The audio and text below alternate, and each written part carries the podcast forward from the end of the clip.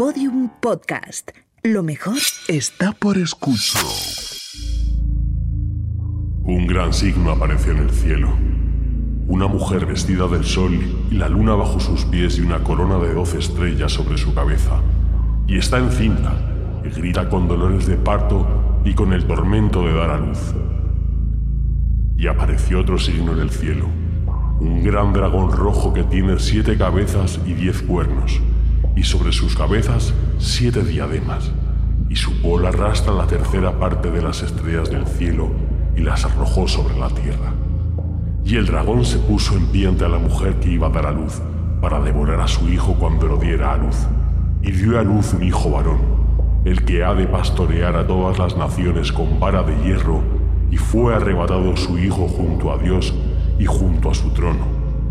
Y la mujer huyó al desierto, donde tiene un lugar preparado por Dios para ser alimentada 1270 días. Y hubo un combate en el cielo. Miguel y sus ángeles combatieron contra el dragón, y el dragón combatió, él y sus ángeles.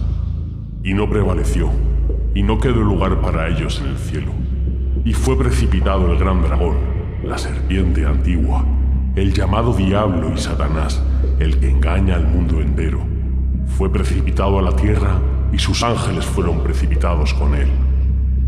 Y oí una gran voz en el cielo que decía, Ahora se ha establecido la salvación y el poder y el reinado de nuestro Dios y la potestad de su Cristo, porque fue precipitado el acusador de nuestros hermanos, el que los acusaba ante nuestro Dios día y noche. Ellos lo vencieron en virtud de la sangre del Cordero y de la palabra del testimonio que habían dado y no amaron tanto su vida que temieran la muerte. Por eso, estad alegres, cielos y los que habitáis en ellos.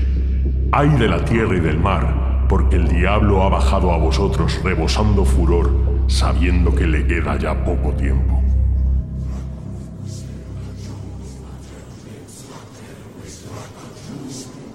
Elena, en el país de los horrores. Con Elena Merino en Podium Podcast. Hola, ¿cómo están amigos? Bienvenidos a Elena en el País de los Horrores. Eso que acaban de escuchar forma parte de uno de los libros de terror más antiguos que se conocen, el libro de las revelaciones, o más conocido como el Apocalipsis de Juan.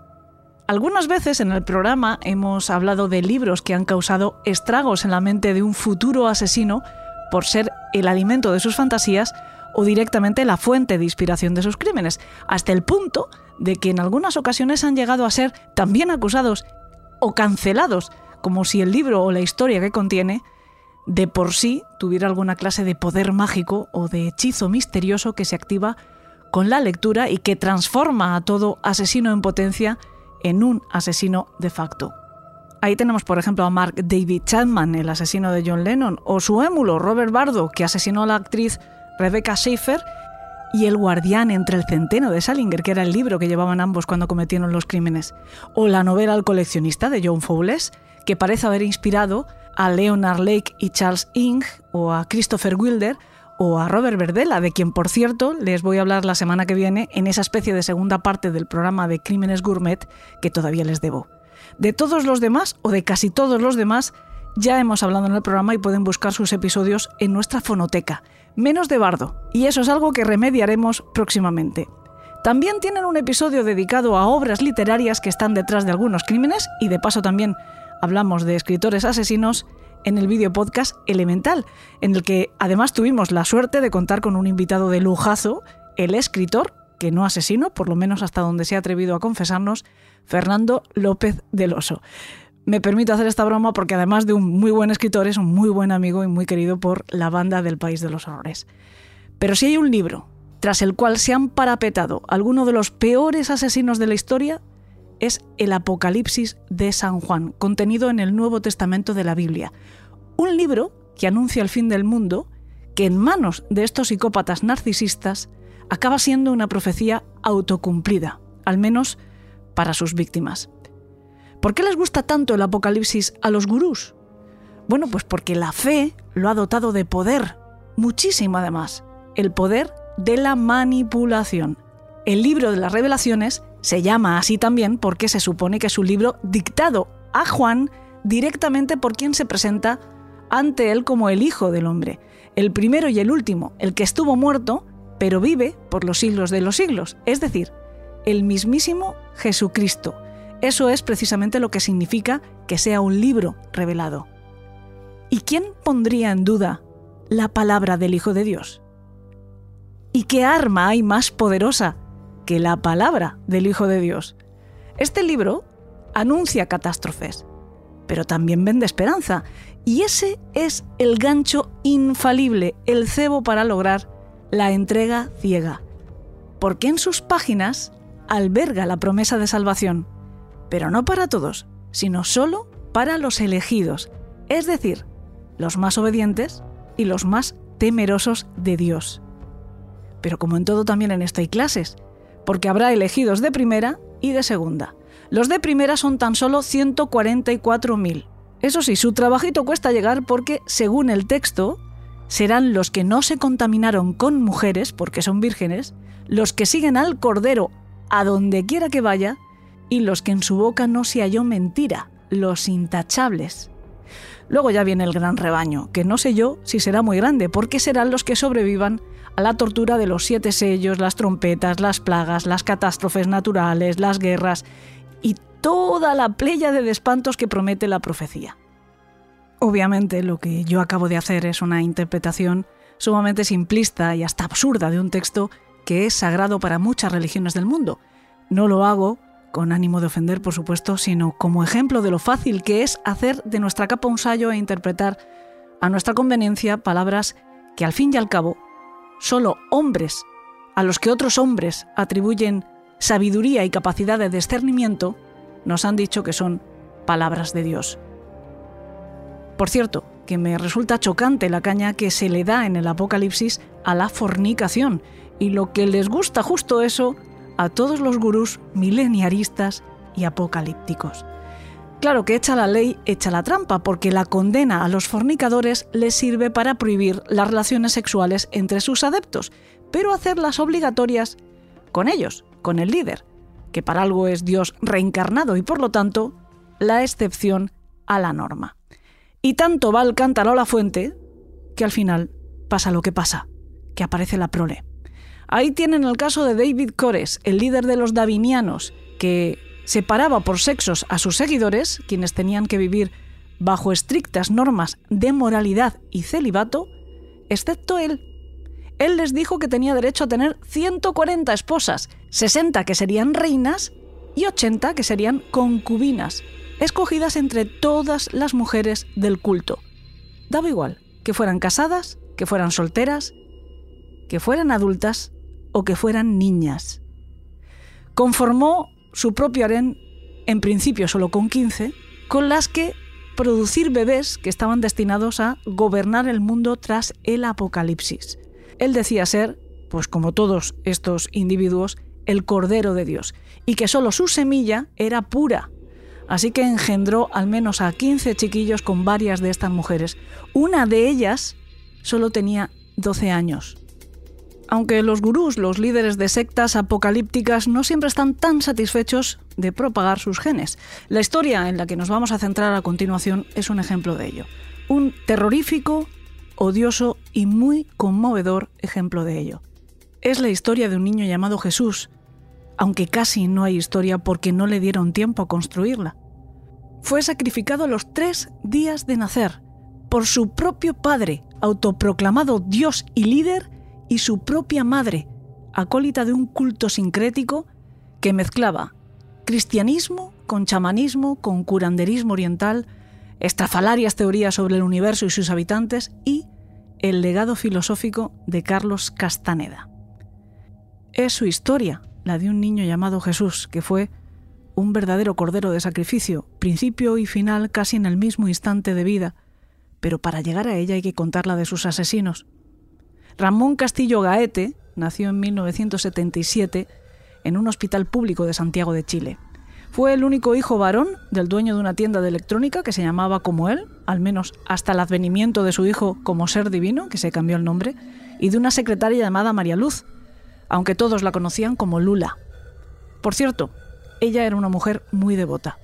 Tenía dos hermanas, una 10 años mayor, Ania, a la que él adoraba, y otra menor con la que siempre guardó ciertas distancias, llamada Daniela. Los padres se divorciaron cuando él era un adolescente, y esto hizo que tuviera que mudarse junto con su madre y con sus hermanas a Peñalolén. Ramón era un chaval bastante normal, promedio en clase, al que le apasionaba el fútbol y en quien poco a poco iban haciendo interés por la política con una ideología de izquierdas, en oposición a la dictadura de Pinochet, y también iban haciendo su vocación por la música. De hecho, a eso dedicaría sus estudios superiores y también parte de su vida profesional, como profesor de instrumentos de viento y como integrante de un grupo folk llamado Amaru, cuya música, por cierto, estamos escuchando de fondo, una composición que se llama María Elena. No es casualidad que la haya elegido, claro. Fueron sus compañeros de esta agrupación los primeros en notar el gran cambio que se estaba produciendo en Ramón Castillo. Al principio y durante bastante tiempo todo fue pura armonía, no solo en su música, sino también entre ellos. Castillo era cumplidor, era disciplinado y desde luego disfrutaba mucho con lo que hacía. El grupo hizo un par de giras por Ecuador y por el propio Chile con gran éxito. Fue más o menos por esa época, hacia 2005, cuando algo hizo clic en el interior de Ramón.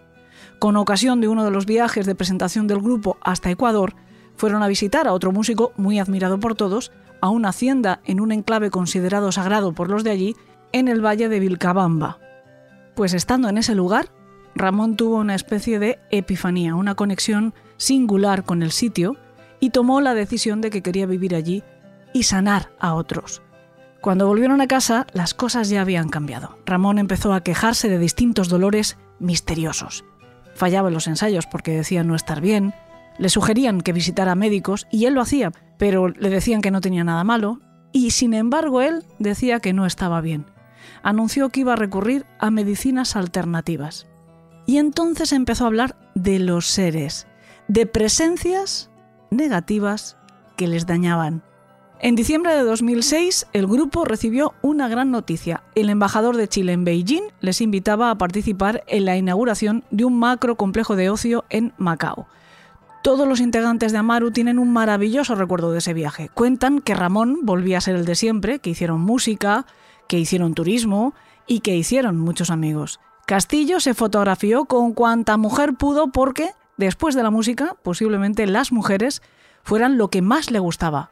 No tardarían mucho ambas cosas en bajar un puesto, como mínimo en su escala, y quedar por detrás de sí mismo, que se iba a convertir en su verdadero y único gran amor, en su verdadera y única pasión. Y ese camino empezó justo a su regreso de China, a principios de enero de 2007 cuando Ramón les dijo que dejaba el grupo. La razón, pues eran esas misteriosas dolencias que no parecieron molestarle en el viaje, pero que volvieron una vez que puso un pie en casa. Se quejaba de un mal en el costado, incluso se había hecho una foto que se veía borrosa en la que afirmaba que podía apreciarse una mancha, pero solo podía verla él. Poco después, durante una nueva visita a su lugar místico favorito, la casa de su amigo en el valle de Vilcabamba, anunció su nueva identidad ya no sería más Ramón Castillo Gaete, sino que a partir de entonces tendrían que llamarle Antares de la Luz.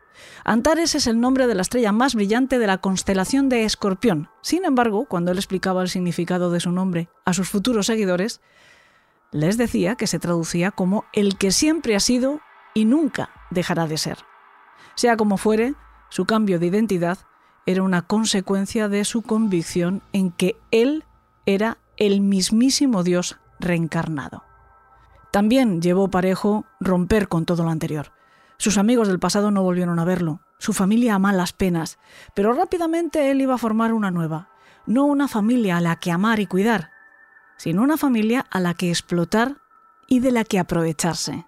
En Vilcabamba empezó a meditar, a practicar yoga, dejó de comer carne y además adecuó su imagen al arquetipo que podemos tener todos de un santón. Se rapó la cabeza, se dejó una barba larga y espesa, empezó a vestir de blanco, con ropas holgadas, de tejidos naturales. También empezó a relacionarse con una cría, pese a que él ya tenía pasados los 30, Francisca Ceroni, de 16 años, que sería una de sus fieles, aunque quizá no la más ciega, pero sí sería ella quien estaría con él las últimas semanas de su vida, durante su fuga después del terrible filicidio. También fue la primera persona a la que reveló que él era Dios en realidad. Además le dijo que ella en otra vida fue María Magdalena, su María Magdalena. Empezó a impartir seminarios de un par de días para ganarse la vida, de esos de autoconocimiento, con muchas meditaciones guiadas, con ayuno, con comida supuestamente sana, apertura de chakras, con convivencia forzada donde los participantes tenían que llevar sacos de dormir y acampar en el suelo, todo por la módica cantidad de unos 85 dólares por barba. Los grupos rondaban los 25 miembros más o menos. Antares no se quedaba quieto en ningún sitio, y menos por aquel entonces. Viajaba entre Chile, Perú, Ecuador, Bolivia. Volvía a visitar a su Ceroni, su María Magdalena, el tiempo necesario y suficiente para que la chica no pudiera emprender una vida normal de alguien de su edad. Mantenía el contacto con otros que ya se habían postulado como sus primeros acólitos. Les dejaba consignas. Iba probando su poder. También iba probando su capacidad de convocatoria muchos de los asistentes a sus talleres repetían. Además, Antares utilizaba una técnica que en realidad es una estrategia inteligentemente pensada para hacerles sentir muy especiales, elegidos como esos 144.000 de los que habla el Apocalipsis. La suscripción a su taller se hacía a través de Facebook y exigía que fuera acompañada de una fotografía de frente donde al interesado se le vieran muy bien los ojos, porque Antares escogía a quienes podían recibir sus enseñanzas y lo hacía porque decía estar capacitado para ver el interior de las personas, la pureza de sus almas a través de sus miradas. Para aquel entonces, Ramón Castillo, alias Antares de la Luz, ya tenía un buen batiburrillo en su cabeza. Además de Dios y Jesús a la vez, este no se conformaba con ser una Trinidad, que en su interior cabía muchísima más gente. Decía ser la reencarnación de Jack Bauer, el personaje protagonista de la serie 24, porque es un hombre con una misión que se ha enfrentado a tantas amenazas en la vida que se ha convertido en despiadado, posiblemente en uno de los individuos más peligrosos de la Tierra, como él. Cuando la secta estuvo conformada, el visionado de esta ficción televisiva sería obligatorio como parte de la doctrina. También lo era El Señor de los Anillos, junto con la lectura de los libros de Carlos Castaneda, especialmente las enseñanzas de Don Juan y La Rueda del Tiempo, que se podía complementar con el libro de Urantia. Además de las reencarnaciones, Antares hablaba de paralelos astrales, que son como otra proyección de uno mismo en este mismo tiempo y espacio. Los del gurú, según él, eran Shakira, Barack Obama, Maradona, John Coltrane, Chayanne, Bruce Lee y Leonardo da Vinci. Como ven, ningún Pepe Pérez. Y además de todo esto estaban las vidas anteriores, que para él eran también paralelas porque se estaban desarrollando en este mismo presente, pero en otra dimensión. Ya te tocará ser María Antonieta o un personaje de ficción como Morfeo de Matrix, con quien por cierto también se identificaba. Para él las vidas de cine y televisión se desarrollaban exactamente igual que las de la vida real y había que trabajar para purificarlas también. En los talleres que él impartía, les hablaba a sus discípulos del ser interno, una especie de figura que habita en el interior de cada uno que no coincide con el cuerpo físico y que es la verdadera esencia de la persona. Es, en realidad, lo que reencarna. Durante las meditaciones, Antares los guiaba para encontrar a su ser interno. A los más entregados, a los más dúctiles, además, les revelaba sus verdaderas identidades, siempre imponentes, majestuosas y poderosas como arcángeles y ángeles, pero subyugados al Padre, que era Él, cuya identidad también les será revelada en estas sesiones, pero más adelante, como quien comparte un secreto de Estado. Only for your eyes. Te lo dejo saber porque tú no eres como los demás, tú eres especial. Eres uno de mis hijos, eres un arcángel y tu misión es... Pues tu misión es la que el gurú considerara que podía conmover a la persona que fuera a recibir esa consigna. A uno de esos talleres llegó un día Pablo Undurraga, quien habría de ser identificado como el arcángel Rafael y convertirse en la mano derecha de Antares. Él había sido un niño triste, un adolescente deprimido, un joven al que sus padres creían perdido porque nada le hacía tener ganas de vivir. A duras penas y después de pelear mucho, su familia le convenció de que al menos terminara un grado medio y consiguiera un título como técnico de sonido. En 2006 conoció una chica a la que dejó embarazada. Intentó la vida en pareja para poder criar a su hijo, pero nada salió bien. Seguía la depresión. Entonces, a través de un grupo de música con el que colaboraba un año más tarde, le presentaron a Natalia Guerra, estudiante de diseño gráfico, y se enamoró y empezó a sentirse algo mejor. Poco después, a través de otro amigo, conoció el Reiki, un tipo de medicina alternativa de origen japonés en la que supuestamente se manipula la energía universal para sanar física y emocionalmente al que es tratado mediante la imposición de manos. Pero lo que a Pablo le hizo creer que podía ser feliz fue conocer a Antares. Fue un verdadero flechazo. Participó en uno de sus seminarios y quedó conquistado para siempre. Y Pablo llevó a otros. Llevó a David, a Pilar, a su novia Natalia. Poco a poco, sin que ninguno de ellos se fuera dando cuenta, fueron perdiendo la voluntad y poniéndose al 100% al servicio del gurú. Ellos y sus bienes, por supuesto.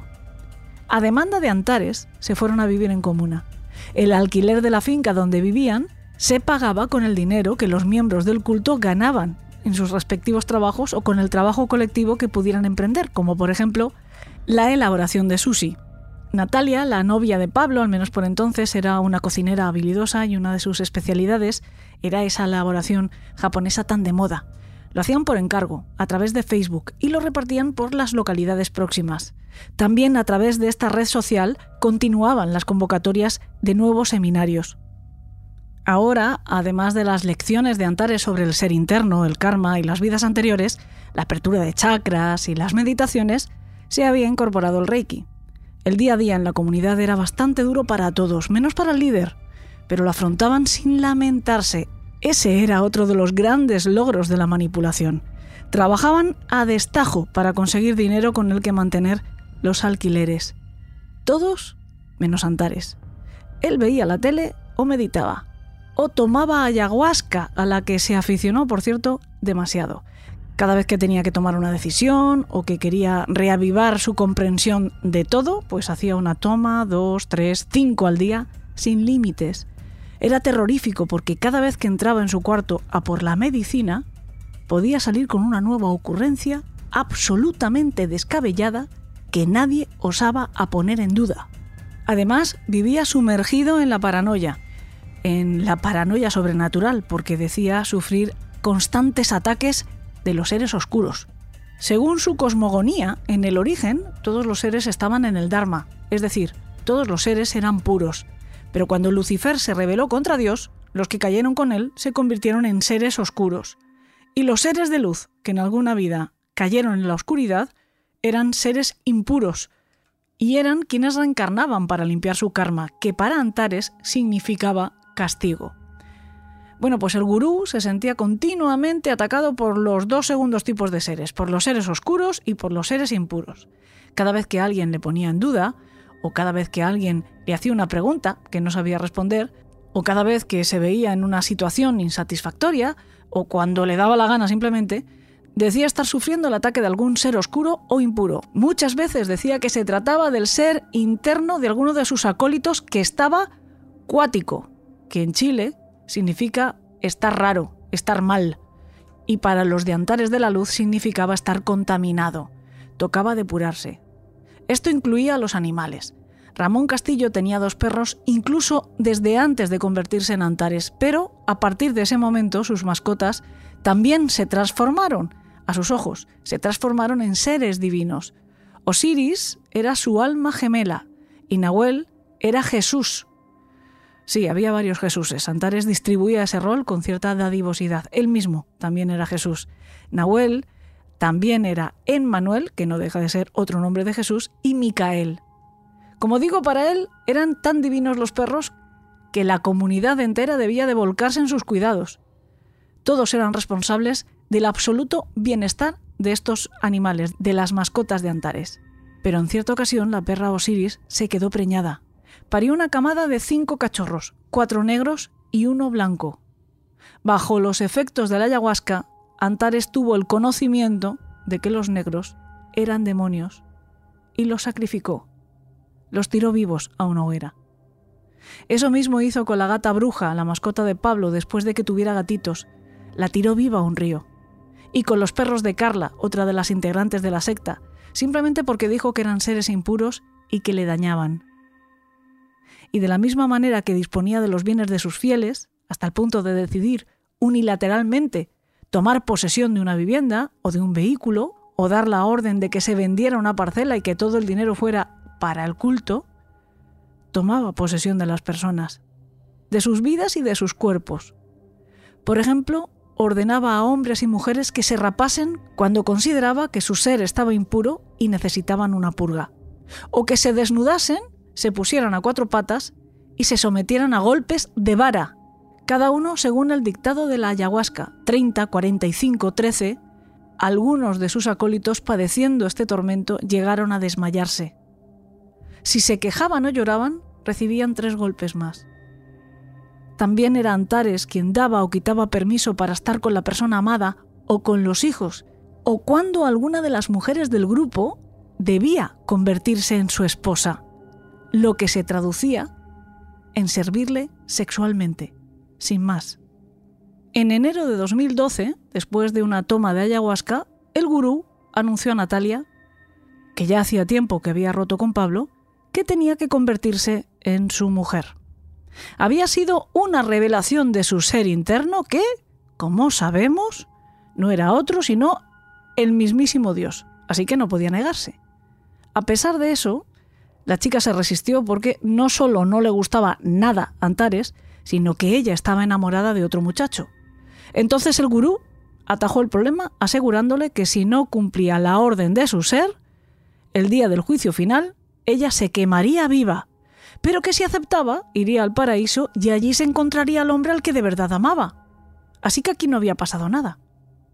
Natalia, por otra parte, era una acérrima creyente en la doctrina de Antares, una acérrima creyente en que él mismo era Dios. Además, el hecho de convertirse en su consorte, pues le daba cierto estatus en la organización que ella estaba bastante encantada de explotar. Esa es otra de las grandes paradojas, la que surge de la manera dual que tienen los sectarios de juzgar el ego. Si se trata del líder, solo es autoridad, pero si es de los adeptos, entonces hay que combatirlo. Los miembros de la secta tenían prohibido tomar anticonceptivos y solo podían tener relaciones sexuales cuando sus vibras estuvieran altas y sus seres para la luz, literalmente, signifique eso lo que signifique. Natalia no tenía alternativa. Sus vibras y su luz estaban de acuerdo a la libido de su amo y señor quien además no tomaba ninguna clase de precaución porque, según él, si hubiera estado destinado a procrear, su ser interno se lo habría revelado. Pero se ve que el memorándum se le debió traspapelar al susodicho ser interno porque Natalia sí quedó embarazada. Antares llevaba un tiempo pregonando sobre el fin del mundo tal y como lo conocemos, solo que cuando empezó a hablar de él, a finales de 2011, no parecía ser nada negativo. Él hablaba de que el 21 de diciembre de 2012 se iba a producir un salto multidimensión, un cambio en la energía del universo y un montón de expresiones vacías, pero sugerentes para personas con la necesidad imperiosa de creer que la vida no es solo materia y que no es tan simple como lo que vivimos en el presente. Pero poco a poco, esa profecía se convirtió en una amenaza. La gente que no vibrara como la Tierra iba a morir, pero los que sí se transportarían con ella. ¿Y quién era el lector vibracional que otorgaba el visado para el futuro? Pues claro, el propio Antares. Y la clave para lograrlo, pues era estar al servicio de su persona. Lo del hijo de Natalia no encajaba con eso. Cuando Antares lo supo, lo primero que hizo fue solucionar su evidente falibilidad con un nuevo trampantojo mental. Él había dicho que no había riesgo de embarazo, y sin embargo ahora Natalia esperaba un niño suyo. Él lo atribuyó a un ataque de Lucifer ahora que se acercaba el apocalipsis y anunció que lo que naciera de la mujer sería el anticristo, que todos estuvieran preparados para cualquier contingencia. También les dijo que el parto tendría lugar después de 10 meses de embarazo, el mismo día del fin del mundo, el 21 de diciembre, y que no estaba seguro de si lo que iban a hacer iba a ser animal o humano. Él lo llamaba simplemente el adefesio. pero que fuera lo que fuese, lo eliminaría. No permitió a Natalia abortar, sino que decretó que llevara a término el embarazo y que lo hiciera viviendo confinada, encerrada y escondida en la casa de una de las acólitas que había tomado para sí, atendida por otra que tendría que ser su criada. Natalia no podía salir salvo al jardín, cuya valla se cubrió para que no la vieran los vecinos. Se le permitió usar el Messenger de Facebook para comunicarse con su familia y amigos y alimentar además así la mentira de que se encontraba de viaje por Latinoamérica. Periódicamente les escribía diciéndoles que estaba en algún nuevo punto de su periplo y que volvería en diciembre. Obligó a otra de las discípulas a aprender todo lo necesario sobre asistencia al parto y cómo hacer una cesárea, porque lo último que haría sería permitir que nadie supiera el estado de Natalia. En noviembre, convencido de su ridícula predicción de que el embarazo de su hijo iba a durar sobrenaturalmente un mes más de lo normal, Antares se fue de viaje. Así que el día 22, un mes antes exactamente de lo que él había pronosticado, la rotura de aguas y las contracciones le pillaron fuera y a sus fieles con el pie cambiado. El líder había dado instrucciones precisas de que el parto fuera natural en un lugar designado por su poder, en una finca agrícola llamada Los Culenes, que estaba en el cerro de Coyihuay, y asistido por otra de las mujeres de la secta. Pero nada se estaba cumpliendo según sus designios. En cuanto le dieron aviso de que el bebé estaba de camino, ordenó a su mano derecha que le llevara de regreso. Pablo condujo 14 horas sin parar. Llevaba 36 sin dormir y las que le quedaban aún. Llegaron para recoger a Natalia y a la que debía de ser su comadrona. Con el resto de Grey en otro vehículo subieron hasta Coyihuay, donde les esperaba una mísera cabaña de adobe que debía de hacer las veces de paritorio. La madre primeriza sentía tal dolor, tenía las contracciones cada tan poco tiempo que apenas podía subir hasta el lugar que había designado Antares. Él ordenó que le practicaran allí mismo una cesárea. Pero justo para evitarlo, quien había sido instruida para ello no había llevado el instrumental consigo y advirtió que si cortaban a la madre en esas condiciones, la matarían. Así que al final el gurú tuvo que claudicar y permitió que se la trasladara a un hospital donde nació el pequeño Jesús. Dos días más tarde, todo el grupo, junto con el recién nacido, estaban de vuelta en los culenes, Allí cerca, en la cabaña de adobe, había una vieja letrina de poco más de un metro y medio cuadrado. Antares ordenó que la limpiaran y que la llenaran de piedras y ramas, y al anochecer prendió una hoguera. El gurú ordenó a Natalia que desnudara a Lucifer, que era como llamaba al bebé. Después le dio un rollo de cinta aislante y le dijo que le atara con ella los pies, las manos a la espalda y que vendara sus ojos, le metiera un algodón en la boca y después la cubriera con más cinta. Lo siguiente que le dijo es que lo dejara sobre una tabla que había dispuesto junto al fuego y que se marcharan todos de allí. Pese a la mordaza, el niño lloraba muchísimo, hasta que dejaron de oírle, de golpe. Los miembros del culto estaban al pie del cerro tal y como había mandado el líder, Solo él se había quedado en la hoguera con el bebé. Junto al fuego había un cuchillo. Nadie vio exactamente qué pasó o cómo pasó.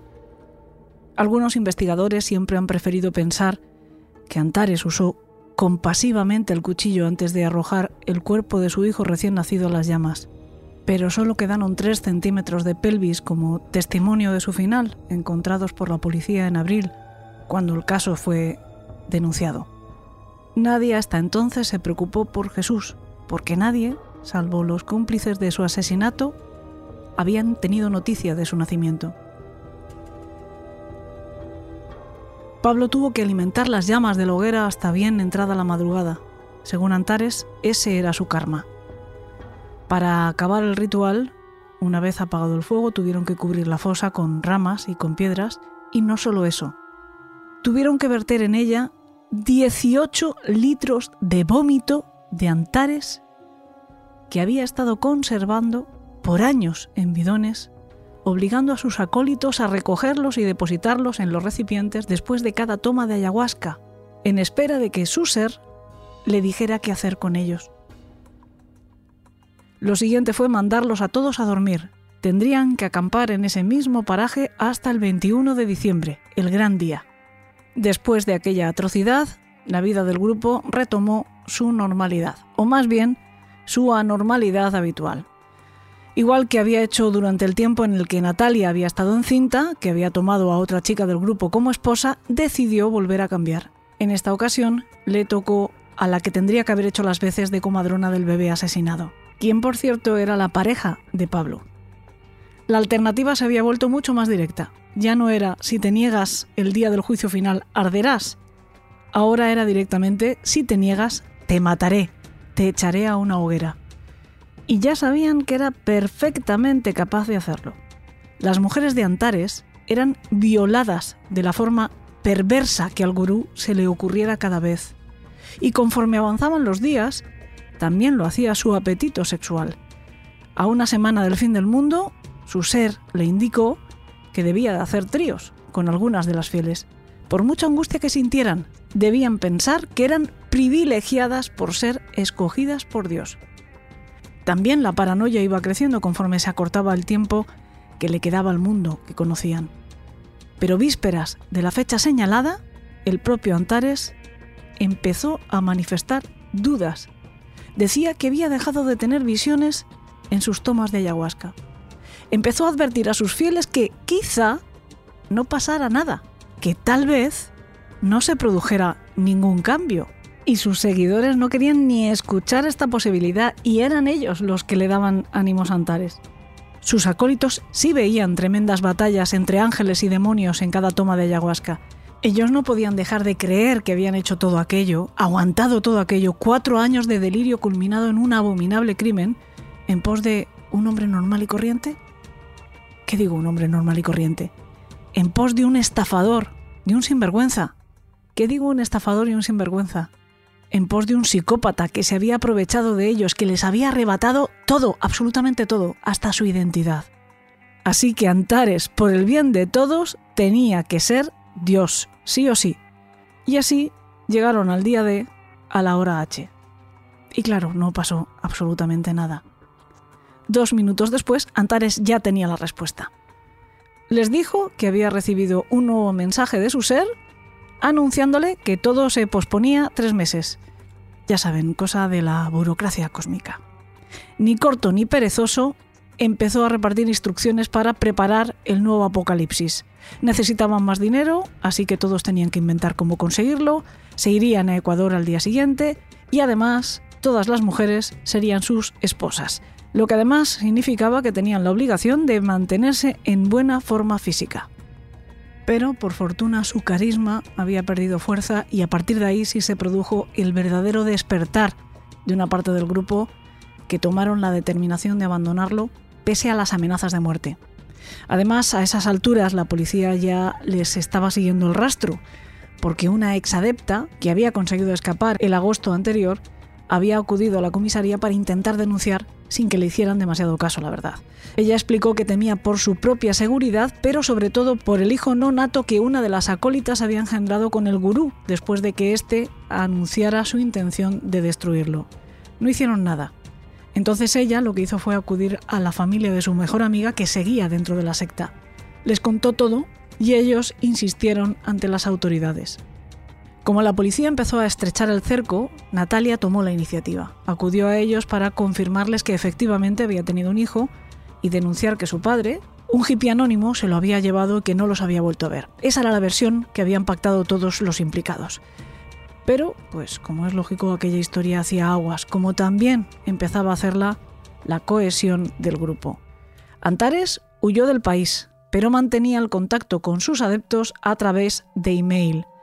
Los que todavía le eran fieles obedecían sus órdenes con la misma disciplina que si les estuviera vigilando. Pero otros no, otros empezaron a tener más miedo de la ley que del propio Antares. La madre del bebé asesinado era una de ellas. Empezó a advertir a otros excompañeros que si caía ella, caerían todos. Habló con Pablo, por ejemplo, quien había sido la mano derecha del gurú y que ahora también se había alejado. Le exigía una solución, le exigía una estrategia, un plan.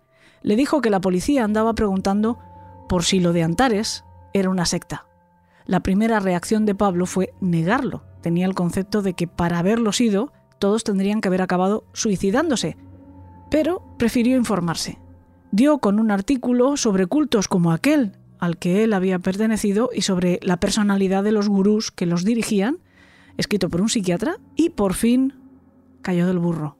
Además cayó con todo el equipo, se vino abajo, llamó a su familia y les confesó toda la verdad. También Natalia se vino abajo, pero ella confesó delante de la policía. En abril, todos los miembros del culto que habían estado presentes directa o indirectamente durante el ritual que le costó la vida al pequeño Jesús, fueron detenidos. Se decretó una orden de busca y captura de Ramón Castillo Gaete, alias Antares de la Luz, y pronto se tuvo noticias de que se encontraba en Perú, pero no escondido, sino vendiendo artesanías en compañía de Francisca Ceroni, recorriendo las plazas públicas, permitiendo que todo el mundo pudiera verle.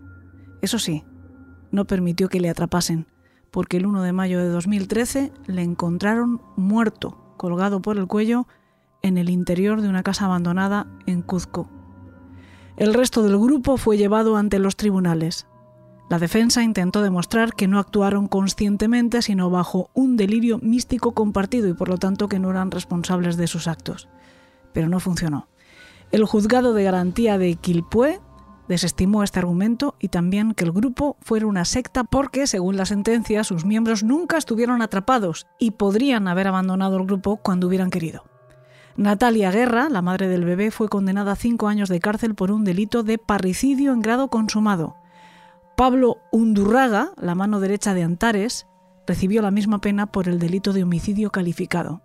El resto, María Pilar Álvarez, David Pastén, Carolina Vargas, Josefina López y Carla Franchi fueron condenados a tres años de libertad vigilada intensiva por el delito de encubrimiento.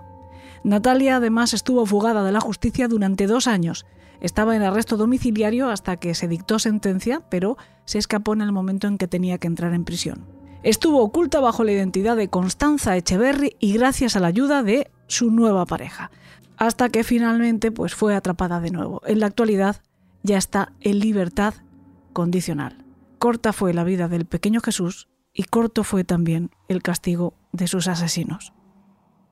Quizá una de las cosas que más desconcierto nos causa cuando oímos hablar de sectas destructivas no es tanto conocer el perfil de sus líderes, sino el de sus seguidores, las personas que son seducidas por el carisma narcisista de estos vendecrecepelos milagrosos, aunque en su caso ellos comercien con la salvación. En el caso de Antares de la Luz, todos sus acólitos eran chicos jóvenes, de clase media, con estudios, con una vida prometedora, pero vacía, y ahí está la clave. Eran solitarios que habían pasado o pasaban por una profunda depresión, que no habían conseguido identificarse con nadie o con casi nadie, carentes de esperanza. Y Antares les dio justo eso, una promesa y un camino para lograrla, ese camino además no lo había creado él, aunque sí lo aderezara. Ese camino lo creó otro gurú, Carlos Castaneda. Y para hablar sobre él tenemos la suerte de poder contar con quien sin lugar a dudas mejor lo conoce. Es un verdadero placer darle la bienvenida después de un montón de tiempo de nuevo al País de los Horrores a Manu Carballal. ¿Cómo estás?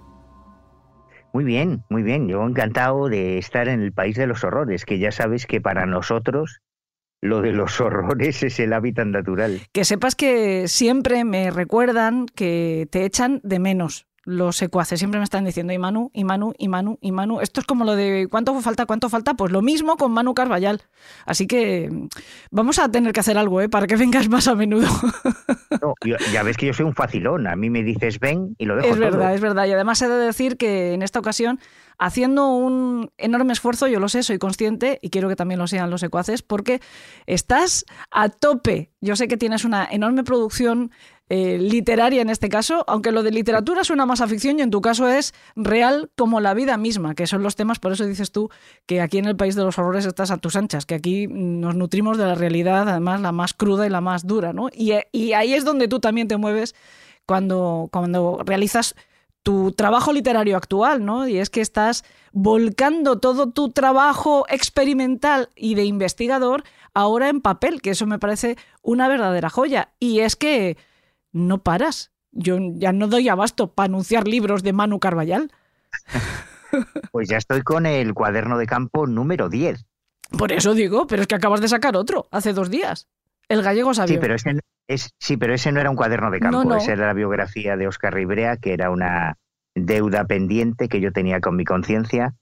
El, el hombre que inventó esto de los ovnis, o que, o que descubrió esto de los ovnis, no solo a nivel español, sino probablemente a nivel internacional, y era una de esas historias de las que nadie se acuerda hoy, hoy en día.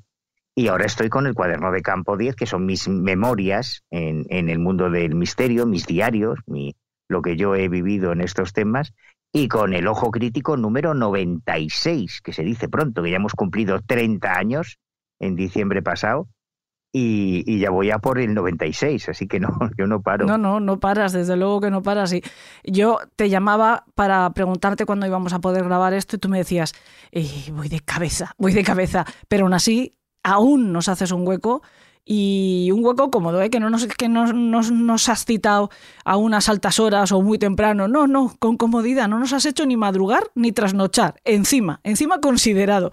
Pero bueno, Manu, eh, Claro, es que el tema lo merece, ¿eh? No, y- porque la historia claro. de Antares es una historia muy heavy. Efectivamente, y además no podíamos contar este caso sin que tú estuvieras aquí porque nos encontramos con un tipo que basó toda, todo este delirio atroz que, que acabó en esta barbarie absoluta en la filosofía de un gurú mm, que tú conoces al dedillo. No creo que nadie conozca mejor, además, el lado luz y el lado oscuro, mm, por lo que, por cierto, ha sido y sigue siendo atacado muchas veces, ¿no? Porque eh, sigue habiendo muchísimo defensor y muchísimo acólito y entiendo que también muchos intereses detrás de esa defensa a veces irracional de Carlos Castaneda, ¿no?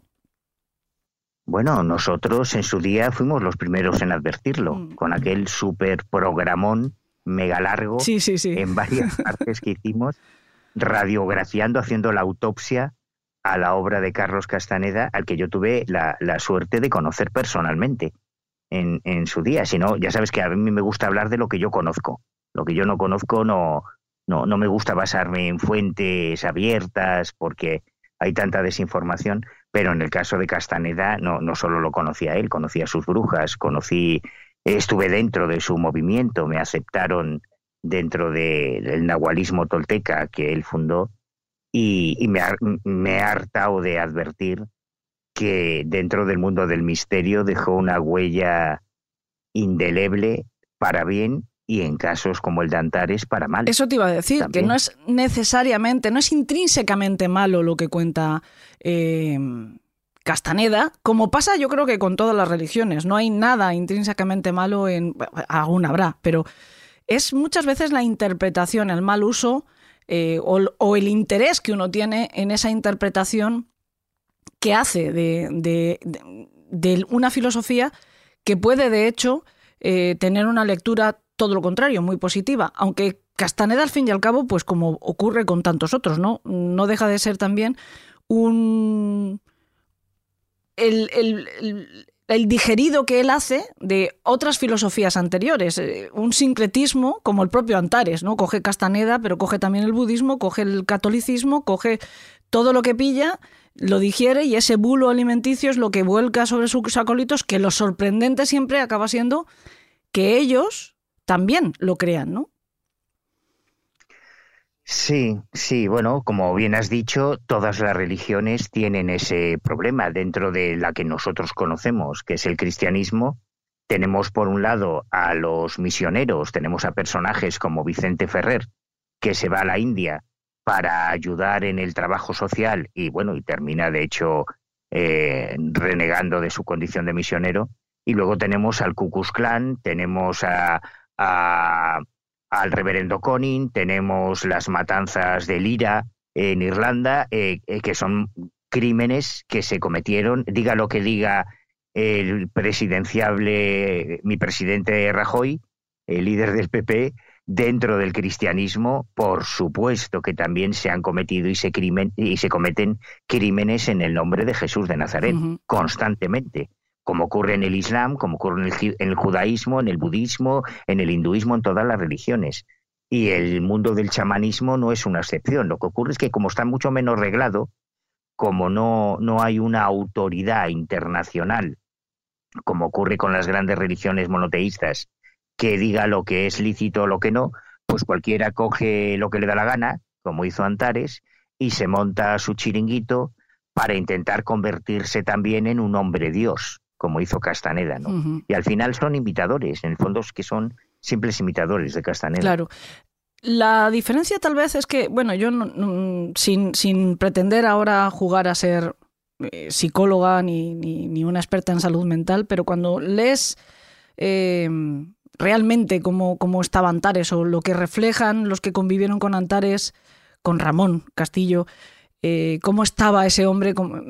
realmente parece que, bueno, pues efectivamente, como señala ese testigo protegido que se hace llamar Ana, em, yo creo que es un esquizofrénico, ¿no? Posiblemente en una persona que, tenía una enfermedad mental, más allá de un trastorno. No sé si se puede decir lo mismo de otros, u otros son lo que sí se puede señalar directamente como, como unos listos, como unos aprovechados que lo que quieren es directamente explotar a los demás. Es cierto que Antares de la Luz yo no voy a ser tan generoso como tú, Elena. No, no, no. Porque eh, yo comprendo cuando nos enfrentamos a crímenes terribles, lo más fácil es eh, tirar mano de ese argumento, ¿no? Es que este tío tiene que estar loco, porque una persona en su sano juicio no hace estas cosas. Pero probablemente las familias de las víctimas de cualquier crimen atroz pensarían lo mismo. ¿Quién en su sano juicio iba a violar a mi hija? Que tenía seis añitos? ¿Quién en su sano juicio iba a asesinar a mi nieto, que tenía ocho años? ¿Quién en su sano juicio? Ayer, ayer, ayer se publicaba una noticia en toda la prensa internacional del último crimen brutal que se ha cometido contra los albinos en África, en que un brujo decapita a un niño de seis o siete años, le amputa las piernas para hacer un, un hechizo de yuyu, de magia de magia ceremonial africana, claro, lo lógico es pensar, ese tío es que está loco. ¿Quién en su sano juicio va a decapitar a un niño de seis años y amputarle las piernas para hacer un embrujo, no? Pues mm, no lo sé, cuando nuestra justicia es tan exigente a la hora de otorgar un atenuante o un eximente por enajenación, mental transitoria, eh, es por algo. Y es porque es muy fácil tirar mano de esa excusa y yo no creo que estén tan locos, sobre todo cuando gracias a su movimiento Antares se forraba y Antares ganó muchísimo dinero, o sea que no, no, no era tan imbécil como puede parecer o no estaba tan loco. Es lo mismo que ocurrió en España con Heidi Fizcao. Cuando tú ves eh, que los seguidores, antes lo mencionabas, de Antares de Luz, eh, eran gente formada, eh, universitarios. Lo mismo ocurrió en, a finales de los 80, cuando aquel presunto intento de suicidio colectivo en la isla de Tenerife, de una comunidad liderada por Heidi Fizcau, y cuando tú ves el, currículum de sus adeptos, había arquitectos, había médicos, había gente toda con una formación eh, cultural media alta. Pero es que Heidi Fizcau al final se había embolsado más de 300 millones de las antiguas pesetas, que es una pasta. O sea que puedes decir, bueno, Fizcao estaba zumbada, porque decía que venía un ovni, que se tenían que tirar desde lo alto del Teide y suicidarse colectivamente. Hombre, tan zumbada no estaba cuando había conseguido sacarles 300 millones de pesetas a sus adeptos. Sí,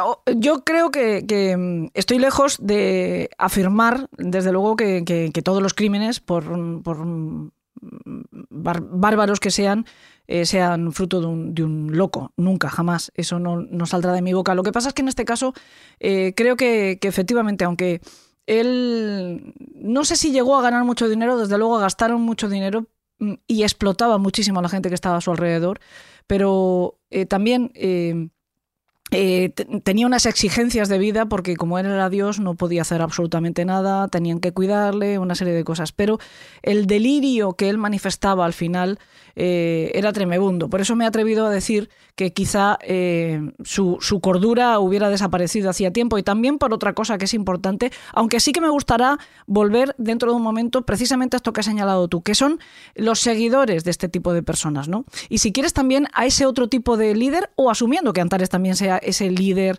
eh, cara dura, explotador, que directamente mm, responde a un plan trazado. Pero en el caso de Antares hay algo que se repite durante buena parte del tiempo de evolución, de afianzamiento de esa secta, que es como lo han llamado, que es eh, la aparición de la droga, de una droga como es la ayahuasca, una droga que, que se considera sagrada, una, droga que de hecho es legal en lugares como Perú, porque está asociada eh, pues a esas prácticas chamánicas que forman parte pues, de, la idiosincrasia, de, la cultura, de la religión, etcétera, pero que en su, caso, en su caso se, desmadró por completo, porque eh, yo no sé, eh, efectivamente esas tomas asociadas a lo místico, que además sé que tienen que hacerse bajo un control de una persona. Hay muchos occidentales que les gusta experimentar con eso, que viajan hasta allí. De hecho, hay algunos occidentales que están ahora mismo muy cerca, incluso hablando conmigo, que les gusta experimentar con ayahuasca u otras cosas, que podrían contarnos su experiencia ahora, pero sé que se tiene que hacer bajo el control de, de, pues de un chamán o lo que sea. En el caso de Antares, no. En el caso de Antares, esto se convirtió en, ¿cómo decirte? Pues igual que toman mate, pues en vez de mate tomaba ayahuasca, ¿no? Es decir, continuamente, o como yo tomo café, ¿no? Continuamente. Entiendo que eso también debe de acabar afectando como cualquier otra sustancia psicotrópica eh, realmente a la mente, ¿no? De una forma más permanente, quiero decir. Claro, pero probablemente como si tú empiezas a tomar cualquier, porque la ayahuasca está considerada una medicina tradicional.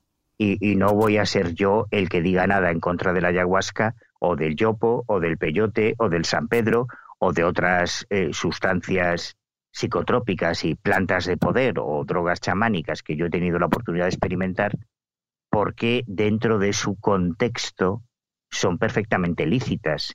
Pero si tú ahora te vas a una farmacia y falsificando recetas de un médico, empiezas a tomar cualquier estimulante que, que, es, que sea legal en España, pero te metes una sobredosis, pues probablemente eso va a tener efectos secundarios, ¿no?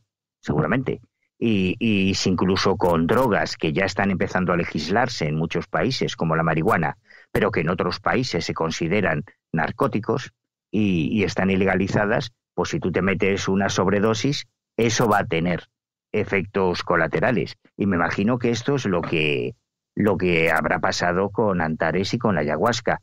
Tampoco voy a admitirle eso como atenuante. O sea, yo creo que es que yo creo que no tiene ninguna justificación de Dios, ni, ni, aunque fuese hasta arriba de vodka ruso, eh, tiene justificación. No, justificación obviamente yo tampoco se la estoy buscando, eh, ya, ya, hemos conocido cuál es el, el, crimen que cometió y obviamente eso es, no sé, no, no hay manera de, de, de, entenderlo ni de darle eh, la más mínima ocasión para no sé, para una explicación, no, no hay forma. Pero bueno, eh, también tenemos que intentarlo. con, el caso de Antares, en mi humilde opinión, es que hay más inductores intelectuales necesarios que nunca se incluyeron en este proceso. Porque la historia de Antares hay que contextualizarla en la psicosis apocalíptica del año 2012. Y eso no ocurrió porque sí. Eso es el fruto de un proceso que se desencadena un año anterior, eh, durante el, año anterior, en el año 2011, por parte de un sinvergüenza al que yo le seguí mucho la pista porque nuestros caminos se cruzaron en Guatemala, en, en una historia que relato con todo detalle en el cuaderno de campo número 8, en extraterrestres en la antigüedad, pues como, te digo, son mis memorias, son lo que yo he vivido. Entonces, en el año 2011 aparece un personaje en todas las portadas de todos los medios del mundo, Elena, o sea, la que montó este tío, es absolutamente inconcebible si no hubiese ocurrido en torno al año 2012. Y es, eh, ¿tú te acuerdas de la peli clásica La familia Adams? Hombre, hombre, claro, y más ahora, además que se ha vuelto a poner muy de moda con la serie Wednesday, ¿no? Con la serie miércoles, pero sí, claro. Muy buena, por cierto. Sí, sí que lo es. Bueno, en la versión clásica, el patriarca de la familia Adams es el actor Raúl Julia. Bien, pues de repente en el año 2011 aparece un tipo en todos los medios de comunicación del mundo. De hecho, yo reproduzco aquí en mi cuaderno de campo un montón de portadas de diarios y de revistas alemanas, americanas, francesas, españolas, con la noticia de que este productor, supuesto productor de Hollywood, que se llamaba, bueno, él decía que se llamaba Raúl Julia Levy, y se presentaba como hijo de Raúl Julia, el protagonista de la familia Adams, pues anunciaba la inminente presentación de un documental en el año 2012, el año en el que supuestamente, según él y otros sinvergüenzas como él, se acababa el mundo, según la cronología maya. Bueno, de hecho, esto llegó a tal extremo que en Hollywood llegaron a rodarse películas apocalípticas sobre el año 2012, como que el año 2012 era el año del fin del mundo, según los mayas. Sí, además, esto, es mentira. Además, inauguró también toda una era de fines del mundo, ¿no? Porque a partir del año 2012 íbamos renovando la fecha. Una especie de. no, sé, había una, desesperación porque acabara todo, que como no fue en el 2012, bueno, pues espérate, porque quedan. Es que en realidad nos hemos equivocado, es en el 2014,3. Y así estábamos durante un montón de tiempo. No, no, esto, esto viene de muy antiguo. Pero en este caso en concreto, este tipo, claro, aparece de repente en las redes sociales desde Hollywood. Aquí en España, varios programas eh, de misterio eh, especializados, muy conocidos, le entrevistaron. Porque claro, entrevistar a un tío que se conecta por Skype desde Hollywood y que cuando tú ves su perfil ves que tiene fotos con Johnny Depp, con Wesley Snipes, con Harrison Ford, con Richard Donner, con, bueno, con, con, Janet Jackson, con Ringo Starr, con Elton John, o sea, con todas las estrellas, dices, hostia, este tío tiene que ser alguien importante, ¿no? Y lo que diga este tío, claro, como viene de Hollywood, pues, pues tiene que ser verdad. Y aquí en España, eh, yo reproduzco aquí en el cuaderno artículos del Mundo, La Razón, el ABC, Más Allá, Año Cero, Enigmas, todos los medios se hicieron eco de, de las declaraciones de este tío que lo que anunciaba es que efectivamente en el año 2012 se acababa el mundo, a menos que consiguiésemos, gracias a él y a su documental, cambiar el destino de la humanidad. Y lo importante es que lo que este tío contaba es que su productora, eh, que en realidad era una norteamericana millonaria a la que se la metió doblada y a la que consiguió engañar para sacar la pasta, su productora había firmado un acuerdo con los gobiernos de Belice, Guatemala y México para revelar lo que nunca se había revelado antes, que los antiguos mayas habían tenido contactos con seres extraterrestres y que esas pruebas, esas evidencias, estaban ocultas en archivos secretos de estos gobiernos que a él le habían confiado y que eh, iban a salir a la luz en el año 2012 para cambiar la, mentalidad de la humanidad y que consiguiésemos sobrevivir al inminente apocalipsis. ¿no? Pero a mí lo que me.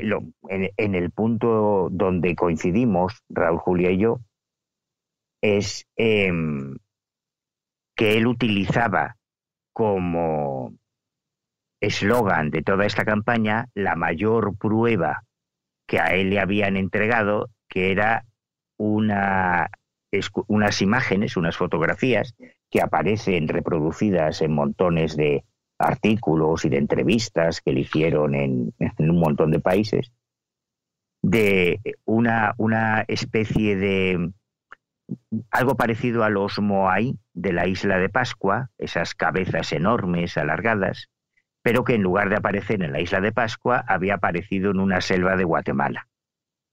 Y digo que es el punto en el que coincidimos porque es que yo me había ido a Guatemala a buscar esa cabeza. y, y ahí, bueno, todo el cuaderno de campo 8, el extraterrestres en la antigüedad, empieza, el primer capítulo es la historia. De hecho, es la, la, portada ¿no? del, del, cuaderno. De hecho, es la portada, efectivamente.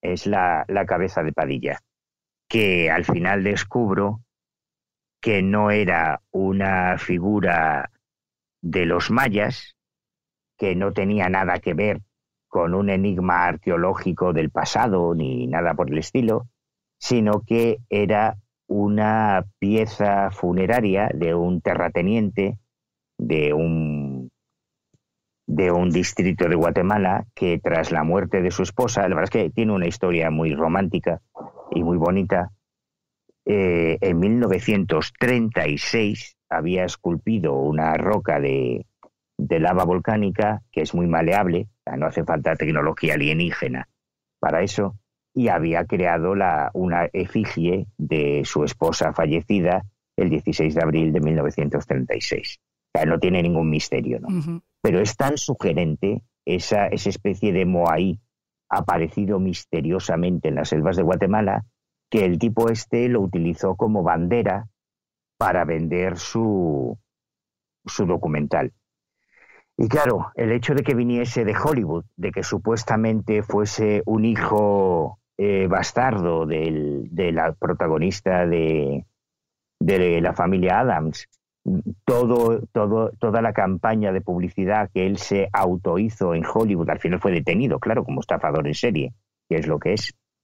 El documental nunca se llegó a presentar porque al final su productora se dio cuenta de que eh, este tipo era un golfo, era un estafador, y se suspendió el rodaje y el documental nunca se, se, estrenó. Y a pesar de ello no llegó el fin del mundo en el año 2012, pero el, el daño ya estaba hecho, porque aquella psicosis apocalíptica del 2012, de la que ahora, pues, por desgracia ya no nos acordamos, hizo que en todo el planeta, en todo el mundo, no solamente en Chile o, o en Sudamérica, sino en todo el mundo, se produjesen suicidios colectivos, se produjesen homicidios, porque hubo mucha gente que realmente se creyó. ¿Cómo, ¿Cómo no te vas a creer algo que aparece en la portada de los principales diarios y revistas?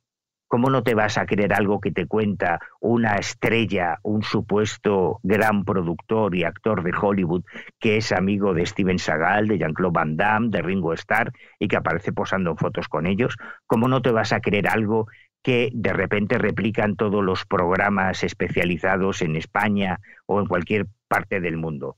Pues hubo mucha gente que se lo creyó, como se lo creyeron los seguidores de Antares, que fueron, que, vieron reforzado lo que les decía su líder por todo lo que veían en la prensa.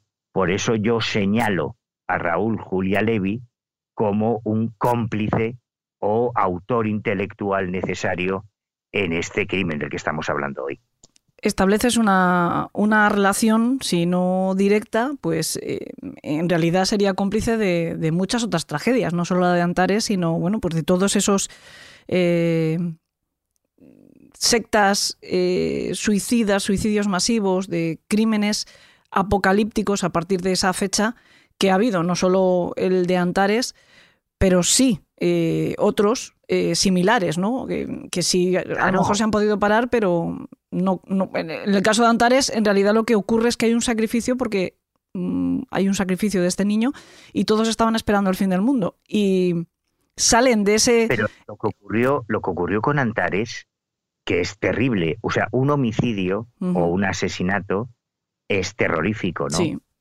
Quizá lo único más dramático que pueda existir que un homicidio, que un asesinato es un suicidio, es cuando una persona decide matarse a sí misma, ¿no? que es ya como el colmo del absurdo. Y yo recuerdo una familia en México de cinco o seis miembros que se suicidaron en 2012 porque ya llegaba el fin del mundo. Recuerdo un caso en Filipinas, en Tailandia. O sea, fue una locura. Desde el año 2000 cuando eh, tanto el FBI como todas las policías del, mundo pusieron en marcha un programa especializado ante el, miedo al cambio de milenio que podía generar y que generó casos de suicidios y de homicidios en todo el planeta desde el año 2000. Lo que pasó en el, en el 2012 no se había visto nunca. Pero es que no, no es excepcional. O sea, eh, hay montones de historias. Mira, antes de empezar a grabar estábamos comentando lo de humo. La historia de humo, que ahora se ha resucitado por, el, por la serie bastante mala, por cierto, en mi opinión, de Movistar, y que parece una historia inofensiva. Oye, bueno, pues de repente alguien cree que han venido unos extraterrestres y tal. El daño que generó la historia de humo es terrible. O sea, con, con la mierda de lo de humo, que ahora sí se intenta resucitar, se creó una clínica para curar el cáncer con medicina humita en Argentina y hubo mucha gente que abandonaba la quimioterapia y los tratamientos médicos porque ¿para qué? Si ya tienes la medicina humita, que es mucho más importante, claro, se morían, ¿no? Se morían. Eso para mí es un homicidio.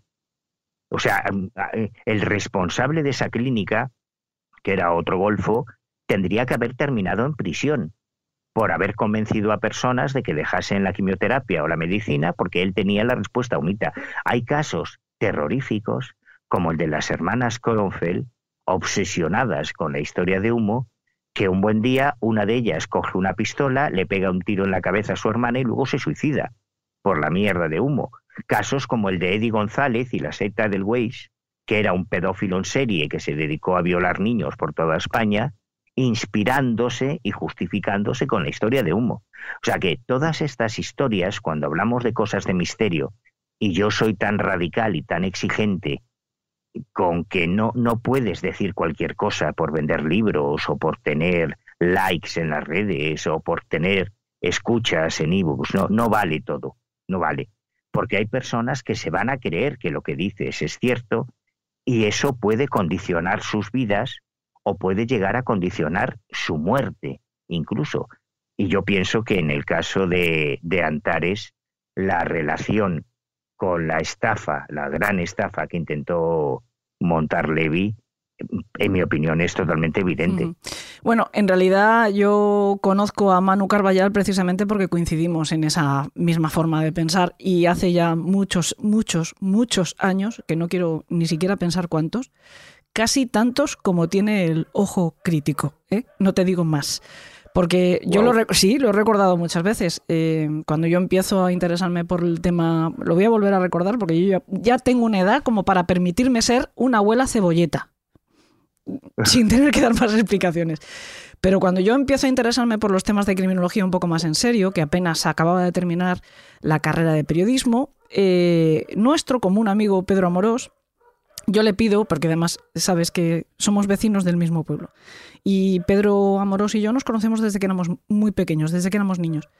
Y él ya eh, te conocía a ti personalmente, eh, había hecho alguna colaboración en revistas o lo que fuera, comunes, eh, y, le pedí tu, tu correo electrónico o alguna manera de comunicar contigo porque tú ya estabas trabajando en temas criminales relacionados con creencias y era un tema que a mí me interesaba especialmente. Y fuiste eh, de una generosidad extraordinaria porque de hecho sin conocer de nada a la Panoli que se ponía en contacto contigo, eh, me mandaste tres libros.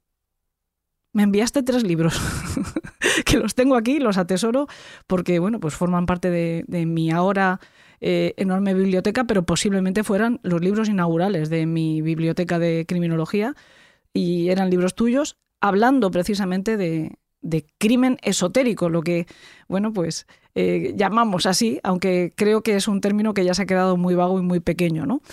Pero son temas que a mí me parecen fundamentales porque además a poco que te pongas a rascar, hay muchos más de los que a priori parece, ¿no? Parece que nos queremos fijar en otro tipo de, crimen y sin embargo hay mucho más y es muchísimo más dañino porque la creencia la podemos expandir a no solo a lo espiritual, eh, el daño que puede hacer un rumor, el daño que puede hacer una teoría de la conspiración, cómo se expande eso, cómo la bola de nieve arrastra más allá de la conciencia, más allá del daño moral, al daño físico.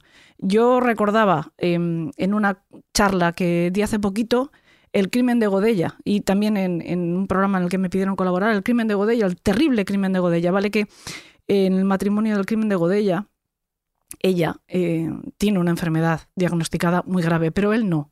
Y de nuevo nos encontramos con una, un sincretismo de creencias que mezclan todo esto, mezclan la creencia en lo extraterrestre, la creencia en filosofías eh, eh, ancestrales como la maya, etcétera, pero también nos encontramos una creencia nueva que a mí me parece muy preocupante y es la creencia en la existencia de grupos secretos de poder eh, pederastas actuando en Comunidad Valenciana. Ese gran rumor alimentado por cientos de grupos sin escrúpulos, porque al final es un grupo sin escrúpulos, que siguen eh, manipulando el miedo de la gente y haciendo creer eso y que como resultado pues tenemos la muerte de dos niños, en principio para protegerles de una secta pederasta de hombres poderosos que está secuestrando niños y asesinándolos en la comunidad valenciana.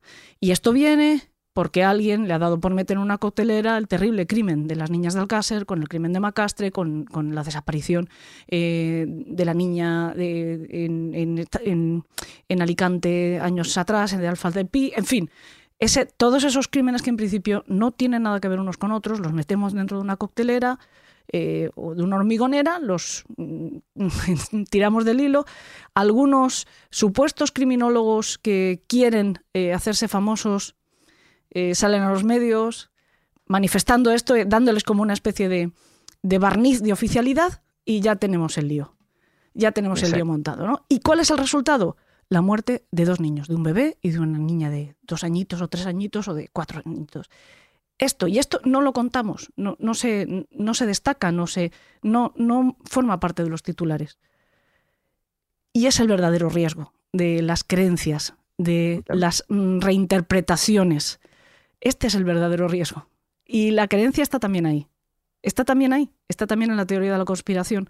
Porque al fin y al cabo, creer en el fin del mundo, que venga de una estrella, que venga de un eh, gobierno interdimensional, de seres de, no sé, de luz y ese tipo de cosas extrañas, eh, también es creencia, es también teoría de la conspiración. Claro, eh, por eso yo soy tan tan radical a veces en mis críticas a, los colegas que hablan de los temas extraños, porque estamos dándole argumentos a personas que a lo mejor con la mejor intención realmente se creen todas esas patrañas y obran en consecuencia, porque al final en el fondo somos lo que creemos. O sea, yo estoy harto de repetir esta frase. No, no hay nada que nos condicione más en nuestra vida que lo que creemos que es correcto o incorrecto. A un, a un hinduista que, que, realmente cree que el hinduismo es la religión revelada por los dioses, tú no le vas a hacer comer un filete de ternera ni borracho, porque la vaca es un animal sagrado, igual que a un judío o a un musulmán, ni de coña le vas a hacer comer un jamón. Exacto. Que mira que está bueno. según la verdad, según la revelación de Dios directamente a sus profetas, el cerdo no se puede comer. Y, con esto ocurre con todo. Entonces yo estoy seguro de que a veces hay personas como aquel conspiranoico que se plantó en una pizzería de Estados Unidos dispuesto a... Bueno, y se puso a pegar tiros porque creía que el Alcácer de Estados Unidos estaba el, en los El Bar España, ¿no?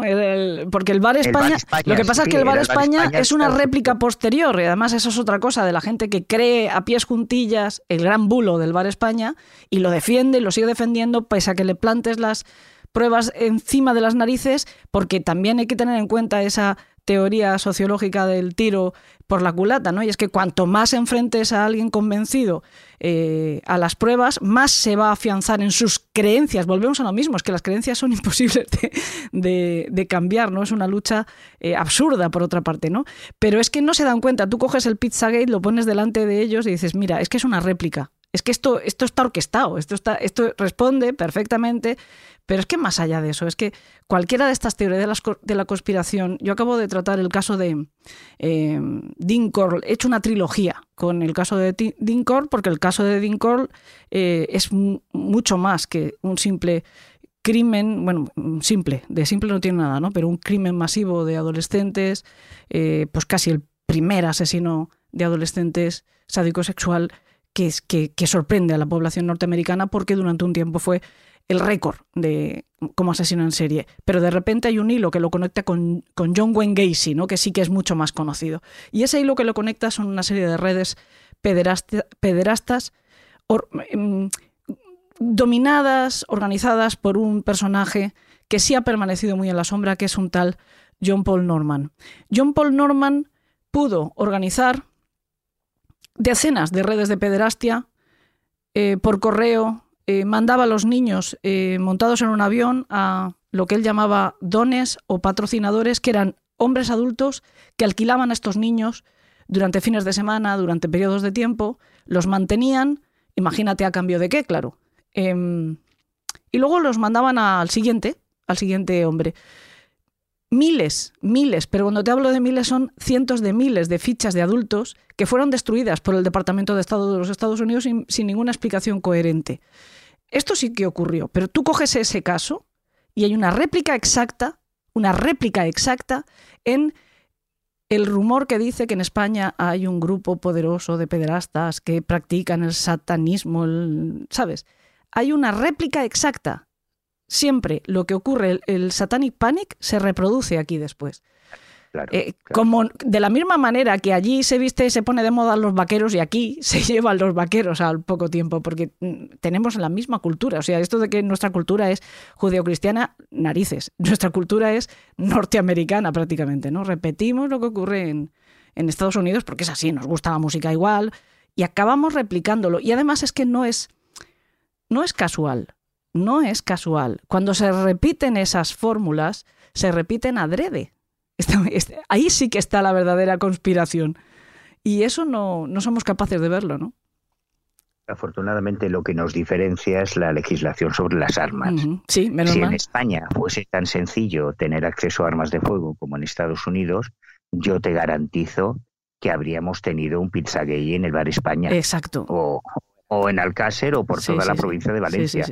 Habrían llegado personas muy bien intencionadas, totalmente convencidas de que existía una trama de poderosos pedófilos, pero porque no son conscientes de que los pedófilos no son poderosos. Los pedófilos son casi todos. O sea, dentro del el mundo de la trata de blancas, lo que se buscan son chicas o chicos muy jovencitos.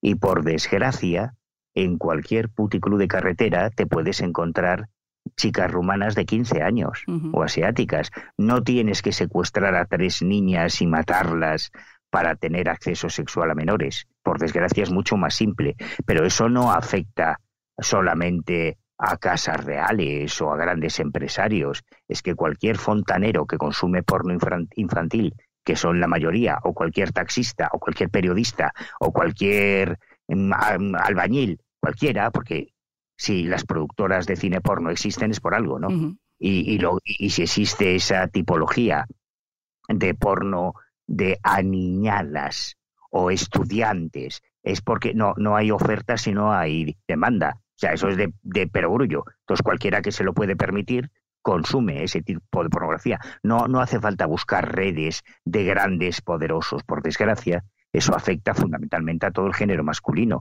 tanto heterosexual como homosexual, que nos hemos olvidado también de toda la criminalidad que hay eh, pedófila en el ámbito homosexual, en el ámbito homosexual. O sea, que no, que, que, son tonterías, es que son chorradas. Lo que pasa es que nos gusta más una conspiración que a un tonto un lápiz. Y entonces nos sentimos heraldos y héroes de la verdad, que luchamos contra esas hordas satánicas, cuando los satanistas no tienen nada que ver con esto. O sea, probablemente hay mucha más pedofilia en el ámbito de la Iglesia Católica que en el ámbito del satanismo. Eh, esas son las cifras, vamos, o sea, que eso lo ha reconocido hasta hasta el Papa Francisco. Sí, el otro no. ¿eh? El otro, el otro no. mezclar churras con merinas, que es una una tontería. Lo que pasa es que vuelvo a, subrayar lo que para mí es el, desencadenante de todas, de, todas estas crisis terribles, ¿no? que terminan con muertes de niños, como el caso Antares. Y son los, los digamos que los quienes justifican intelectualmente para tener un contenido atractivo en sus redes o en sus programas o en sus libros o en sus revistas este tipo de, teorías de la conspiración, porque al final las creencias matan, las creencias no son inocuas. Exacto. Esto es lo más importante, que las creencias no son inocuas y que mm, no hay que cansarse de repetirlo, aunque a veces parece que sea una, no sé, una misión imposible, ¿no? El, el tener un sentido crítico el que si algo suena absurdo es porque generalmente es absurdo, ¿no? en, toda la, en toda la historia de Antares, solo parece que hay una persona que se cuestiona los delirios de Antares, que es esta chica que acude a comisaría, aunque no le hagan caso en un primer momento y no puede evitar el asesinato del pobre bebé, ¿no? Esta chica que se da tiempo, se da, se da cuenta a tiempo, incluso antes, eh, de lo que está ocurriendo, pero se ve atrapada porque también desde la secta se dan, se dan cuenta a su vez de que ella eh, pues parece que empieza a flaquear en sus creencias y entonces la rodean. Entonces inmediatamente mandan esos a, a, otros a, a, convivir con ella de tal manera que no pueda, no pueda huir. ¿no? Eh, pero el resto, como estamos señalando, publicistas, cineastas, azafatas, todos niños bien, niños universitarios, con cultura, preparados, creían a pies juntillas lo que este individuo les vendía. Y no estamos hablando solo de filosofía de Castaneda, que, es, que, también, porque además los libros de Castaneda eran de, obligatoria lectura, algunos de ellos se los tuvieron que leer cerca de 100 veces los libros de Castaneda, y bueno, tú puedes hacer una lectura de Castaneda y no vas a encontrar más que, bueno, pues algunos eh, consejos casi de filosóficos, de autoayuda, no sé cómo interpretarlos, pues casi como si te lees el libro del, no sé, el, arte de la guerra o cualquier otro libro de estos de filosofía, eh, casi como Richard Bach, ¿no? de, distintas líneas, pero que te van aconsejando un poco como conocerte a ti mismo, este tipo de cosas. Pero también lo puedes llevar a otro terreno, como es lo que hicieron ellos, ¿no? Y ese totum revolutum que al final acabó en una sopa extraña de un gusto indefinido, donde aparece pues el apocalipsis, como siempre, por supuesto, eh, la reencarnación y ciertas ideas orientales con esta Camino del Guerrero eh, de Castaneda.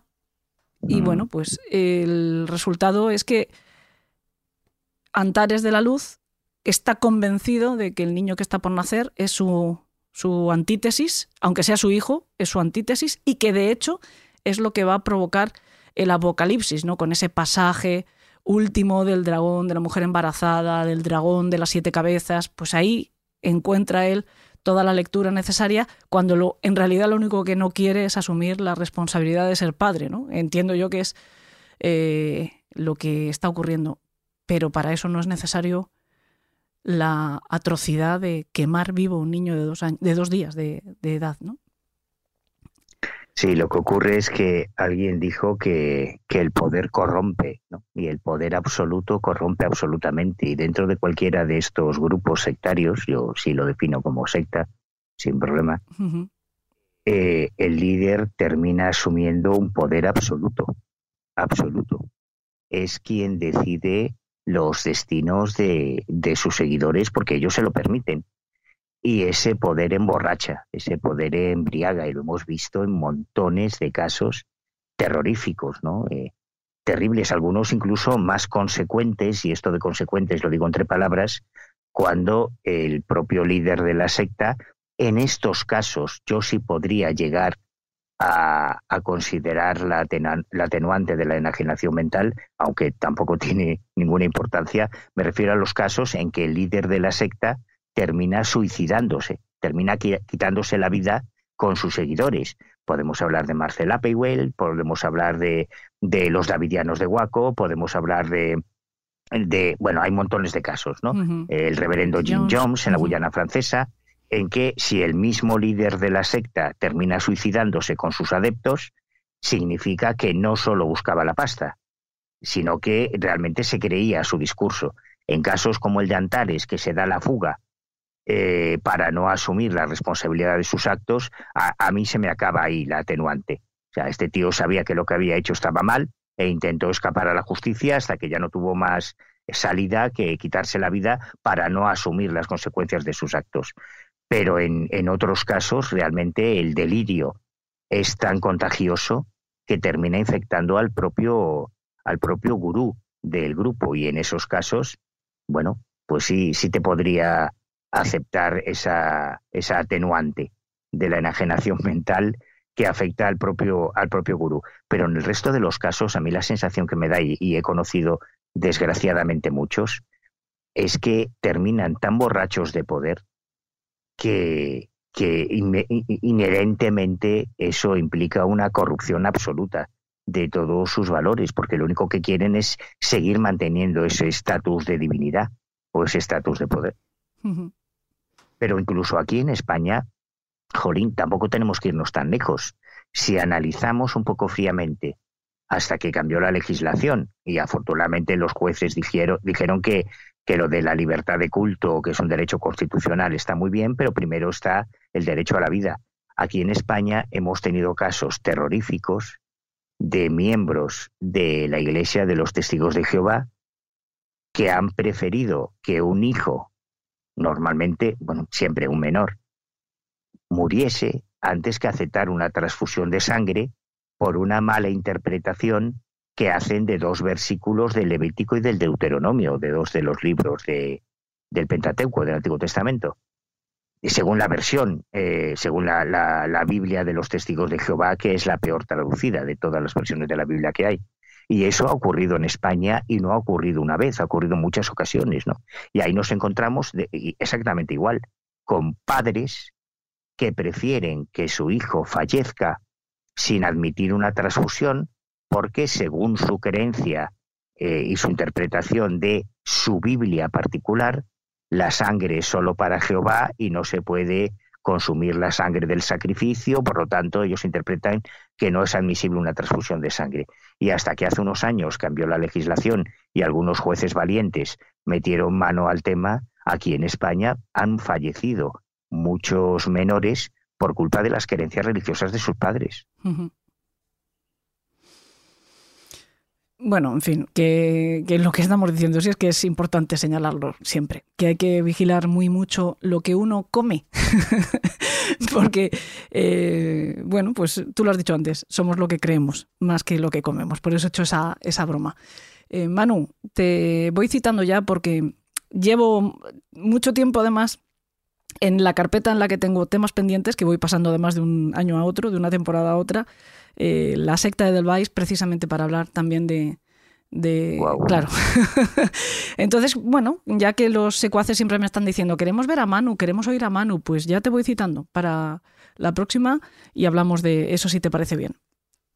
Yo te iba a decir, hombre, la próxima vez invítame a un tema que no sea tan del país de los horrores, que sea un poco más alegre, pero ya veo que. Pero vamos a ver, eh, tú cuando, cuando atraviesas esta puerta, ¿dónde te, crees que entras?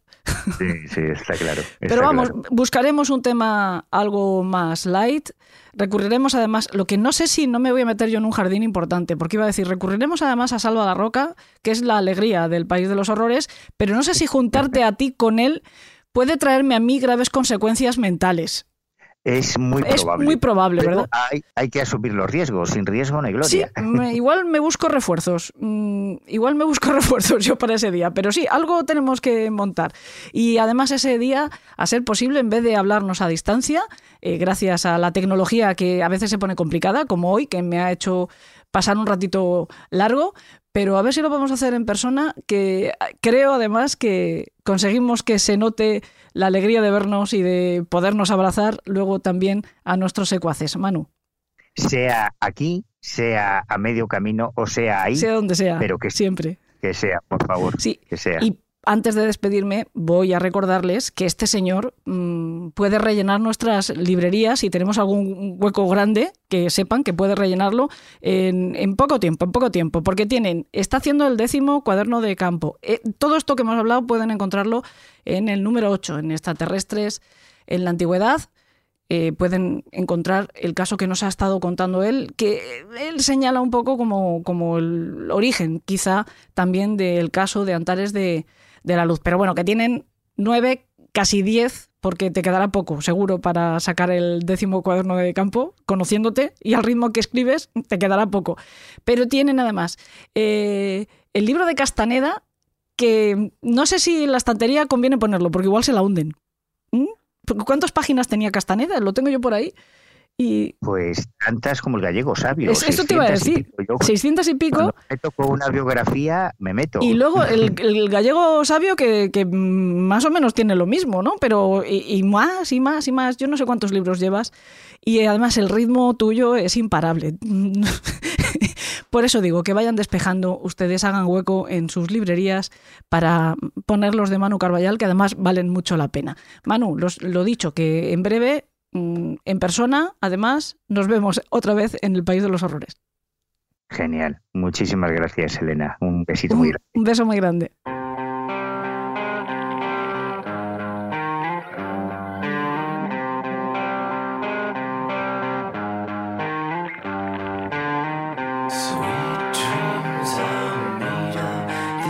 El caso que les hemos contado hoy recuerda de alguna manera a otro ocurrido supuestamente en nuestro país, en Navarra, en los años 80. El sacrificio de Ainara, una niña de dos años, por sus padres que eran miembros de una misteriosa secta. Es un caso en el que se inspiró Dolores Redondo para su trilogía del Baztán.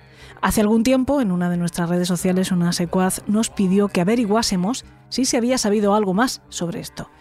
No recuerdo el nombre de nuestra querida secuaz, le pido que me perdone, además he buscado su mensaje pero no he sido capaz de encontrarlo, pero sí quería decirle a ella y a todos ustedes que estamos en ello. No hemos recibido la respuesta que esperábamos para esta edición del programa, pero seguimos sobre el tema y esperamos poder contarles algo pronto, sea simplemente que el caso se cerró tal y como se había abierto o que se llegó a algo, pese a que después de tanto tiempo es muy difícil que haya podido averiguarse absolutamente nada. Como digo, este asesinato, de ser real, se produjo hace más de 30 años, pero se denunció hace tan solo una década.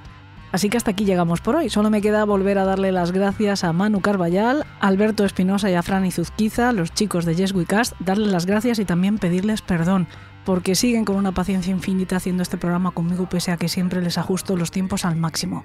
Y cómo no, darles las gracias, sobre todo a ustedes, a quienes espero de nuevo la semana que viene si el mundo no se acaba, que todo puede pasar.